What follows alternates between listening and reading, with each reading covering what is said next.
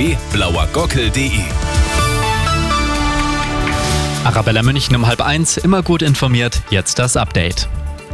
100 Euro für die Taxifahrt aus der Münchner Innenstadt zum Flughafen. Die könnten künftig auf Fahrgäste zukommen. Der Stadtrat hat heute über eine Erhöhung der Taxipreise entschieden. Ab April steigen die Kosten um 4 Prozent und im kommenden Jahr sollen die Preise gleich nochmal angezogen werden. Über 30 Jahre lang ist sie untergetaucht. Jetzt hat die Polizei die ehemalige RAF-Terroristin Daniela Klette gefasst. In den 90er Jahren war Klette für Sprengstoffanschläge und Geldtransporterüberfälle verantwortlich. Erst kürzlich hatte die Fernsehsendung Aktenzeichen XY die Fälle thematisiert. Daraufhin gingen zahlreiche Hinweise ein. Und der Waldkauz gehört zu den beliebtesten Eulenarten. Die Münchner Feuerwehr hat jetzt einen Baby-Waldkauz gerettet.